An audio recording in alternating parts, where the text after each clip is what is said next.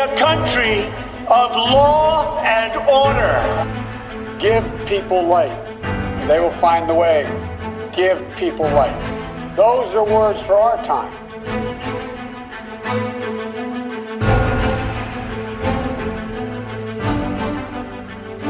Bonjour, je suis Laurent Marchand. Vous écoutez Maison Blanche, le podcast de la rédaction d'Ouest France qui vous a fait vivre cette campagne électorale américaine et ses résultats de l'élection américaine qui ne sont toujours pas définis. Un véritable suspense a lieu, nourri de fortes tensions entre les deux camps, démocrates et républicains, après les déclarations cette nuit de Donald Trump affirmant qu'il avait déjà gagné alors que le décompte des, des bulletins de vote n'est toujours pas terminé. Que va-t-il se passer? On peut déjà tirer un enseignement. La vague bleue, la vague démocrate n'a pas eu lieu. Le socle électoral de Donald Trump résiste et même avec une participation historique puisque 67% des électeurs américains ont participé à cette élection, plus de 160 millions d'entre eux. Depuis un siècle, on n'avait pas connu une telle participation. Que va-t-il se passer? Cette élection va-t-elle se régler devant les tribunaux? Devant la Cour suprême des États-Unis, comme cela avait été le cas en l'an 2000, avec les contestations durant près de cinq semaines en Floride. Nous en parlons avec Nicole Bacharan, qui fournit des tribunes régulièrement pour West France, spécialiste des États-Unis. Elle nous parle justement de cette curieuse nuit électorale que nous venons de vivre.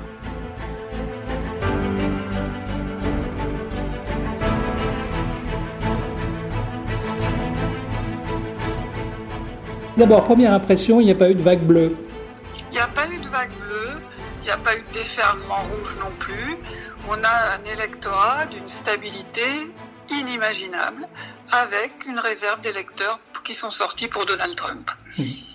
Donc, et avec une participation en plus très forte, historiquement forte, cela veut donc dire que le socle électoral de Donald Trump a plus que tenu durant ces quatre ans. Oui, l'Amérique de Donald Trump, elle tient. Et évidemment, il ne faut pas la caricaturer. Euh, il y a toutes sortes de gens qui, qui, qui votent Trump. Euh, mais globalement, on peut quand même dire que ce sont des gens qui ne veulent pas que leur mode de vie change. Euh, qu'ils ne changent pas, par exemple, pour le Covid. C'est dans cet électorat-là qu'on a le plus de résistance à porter des masques. Et qui ne veulent pas que leur mode de vie change d'une manière plus générale. Donc la mondialisation, la désindustrialisation, la lutte contre le réchauffement climatique, la transformation démographique de l'Amérique qui fait que ben, les, les, blancs seront minoritaires et qu'au fond c'est pas forcément si grave. Euh, tout cela, il y a une Amérique qui freine vraiment à ça, euh, avec des bonnes et des mauvaises motivations, mais qui freine fortement. Mmh qui viennent s'ajouter d'ailleurs au, au, clivage plus classique entre républicains et démocrates sur le rôle de l'État, sur le, les impôts et sur l'approche de l'économie aussi. Et c'est vrai que le, que le clivage classique qu'on voit dans toute élection américaine, plus ou moins d'État, en gros, il est un peu brouillé cette année. Parce que côté démocrate, on est, on est visiblement dans plus d'États. Ça, c'est normal en quelque sorte. Et c'est renforcé cette année par la crise sanitaire et la crise économique. Il y a, il y a une demande dans le camp démocrate d'une intervention plus forte de l'État. Et dans le camp républicain, c'est assez troublé parce que le parti républicain, qui était le parti du libre-échange et du moins d'État, euh, est devenu un parti protectionniste anti-immigration, euh, avec un, un président dont l'alpha et l'oméga en matière économique, c'est les baisses d'impôts, mais le message n'est pas très clair. Le moins d'État de républicains est, est, pas si clair que ça, et il me semble qu'ils sont davantage axés sur des problématiques au fond culturelles, euh, religieuses, identitaires, davantage que sur l'économie. Alors, que va-t-il se passer? On n'aura pas le nom du président aujourd'hui. Non, on n'aura pas le nom du président aujourd'hui. Euh, Donald Trump a annoncé, suit exactement ce qu'il avait annoncé. Ça fait des mois qu'il dit que le vote par correspondance est un vote frauduleux, qu'il ne peut pas perdre l'élection, que s'il la perd, c'est parce qu'elle lui aura été volée. C'est ce qu'il a dit cette nuit. J'ai gagné mais on veut, on veut nous prendre cette victoire et il a son angle d'attaque, c'est qui est un angle euh, juridique, contester les votes par correspondance et contester les délais pendant lesquelles on peut compter ces voix. Il compte porter ça devant les tribunaux et il compte à la fin des fins, avoir gain de cause devant la Cour suprême qui lui est quand même fortement euh, favorable. Je crois que c'est important de rappeler qu'il n'y a eu aucune élection américaine où on a eu les résultats complets dans la nuit du vote. Depuis 1789, c'est jamais arrivé. Simplement, comme la plupart du temps, il y, avait une grande différence entre les deux candidats, ou une, une forte différence, eh bien on annonçait les résultats avant d'avoir fini de compter. Mais on compte toujours jusqu'au bout. Et moi, je donne toujours l'exemple de, euh, du Missouri en, en, 2008. Il a fallu attendre deux semaines pour que l'on sache que John McCain avait gagné le Missouri, sauf que deux semaines après, c'était, ça n'intéressait plus personne, puisque la victoire d'Obama euh, de 2008 était très large. Donc, euh, Donald Trump veut contester la validité des bulletins et contester les délais de comptage des bulletins, et on va voir ce qu'en font les tribunaux. Alors, pour bien comprendre, le premier niveau d'intervention devant les tribunaux va être au niveau des États. Alors, les règlements électoraux, sur, notamment sur la validité du bulletin et les comptes, ça dépend des États. Ils n'ont pas tous les mêmes règles et normalement, s'il y a un problème, ça va dans la Cour locale, puis la Cour d'appel, puis la Cour suprême de cet État-là. Mais comme il s'agit d'une élection fédérale, il y a toujours un angle à un moment ou à un autre où on peut euh, prétendre à l'arbitrage de la Cour suprême des États-Unis. Donc et ça peut prendre combien de temps? Entre quelques jours et quelques semaines. Hmm. En, 2000, la Floride, ça avait pris un mois avant d'avoir un, Cinq semaines, la Floride. Cinq semaines. Et encore, avec un candidat qui avait jeté l'éponge. Et c'était euh, dans un seul État. Là, c'est pas dit que ça soit dans un seul État. Hmm. Que va-t-il falloir surveiller dans les prochaines heures et, demain? Je pense qu'il y, y, a plusieurs choses. Il faut surveiller les comptes, il faut surveiller dans quelles conditions ces comptes sont faits. Hein, les deux parties ont des observateurs dans les bureaux de vote, mais il y a également euh, des, observateurs de, des commissions électorales qui sont des agences euh, normalement neutres. Euh, il faut surveiller de quelle manière les bulletins seront validés ou non, surveiller la manière dont les tribunaux vont réagir à partir du moment où Donald Trump déposera des recours, et enfin euh, surveiller, j'ai envie de dire, l'ambiance sociale dans un pays où Donald Trump dit j'ai gagné.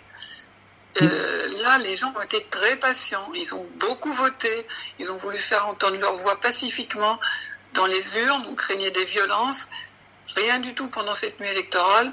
Mais si le résultat apparaît frauduleux aux uns ou aux autres, est-ce que les gens seront aussi patients?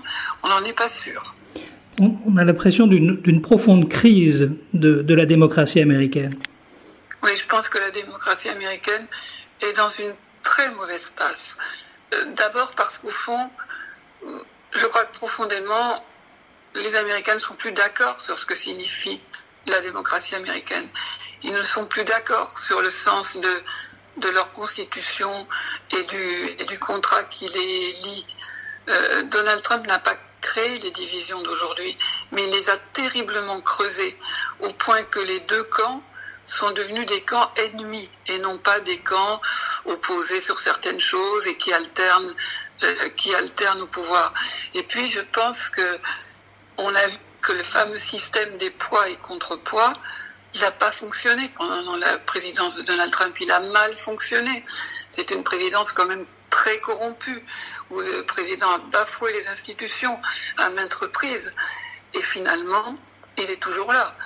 Et puis, ce fameux système électoral, dont j'ai entendu encore ce matin dans différents médias des, gens pour m'expliquer que ça a toujours été comme ça et que, et que c'est normal.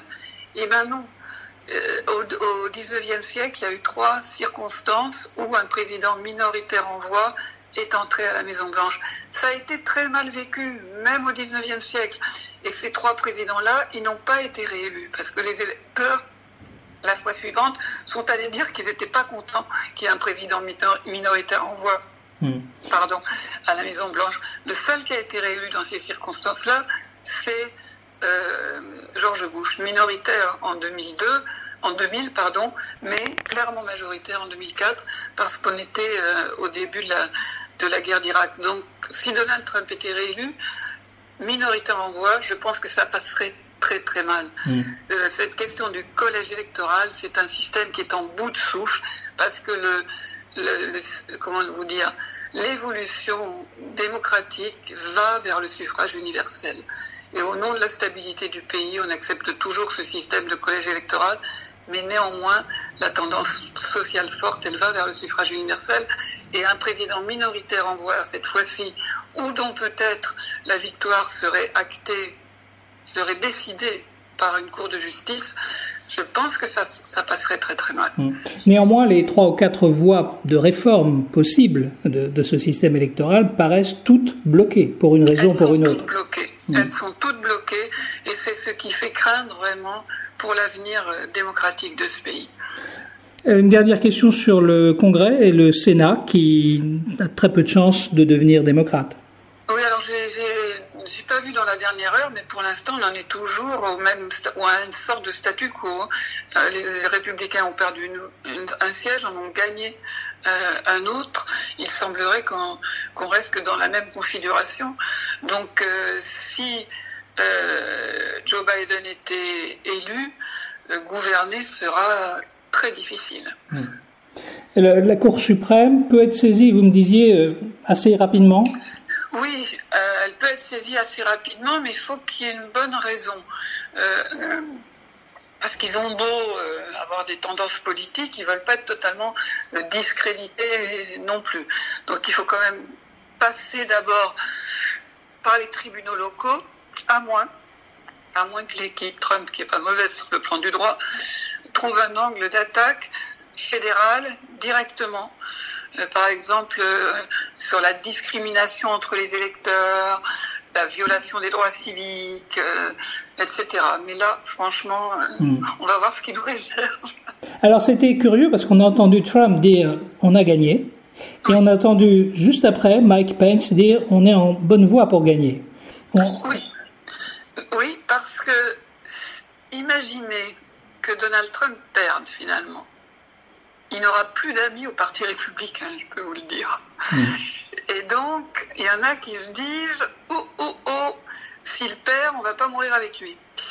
Et, et on a senti des distances euh, sur Fox News, on a senti des distances euh, dans le discours de Mike Pence. Là, pour l'instant, les sénateurs, ils sont tous focalisés sur leur réélection à eux. Mais le jour où Donald Trump perd, euh, c'est un homme seul. Retrouvez cet épisode ainsi que nos autres productions sur le mur des podcasts et aussi sur notre application Ouest France. N'hésitez pas à nous mettre 5 étoiles si vous avez aimé ce programme.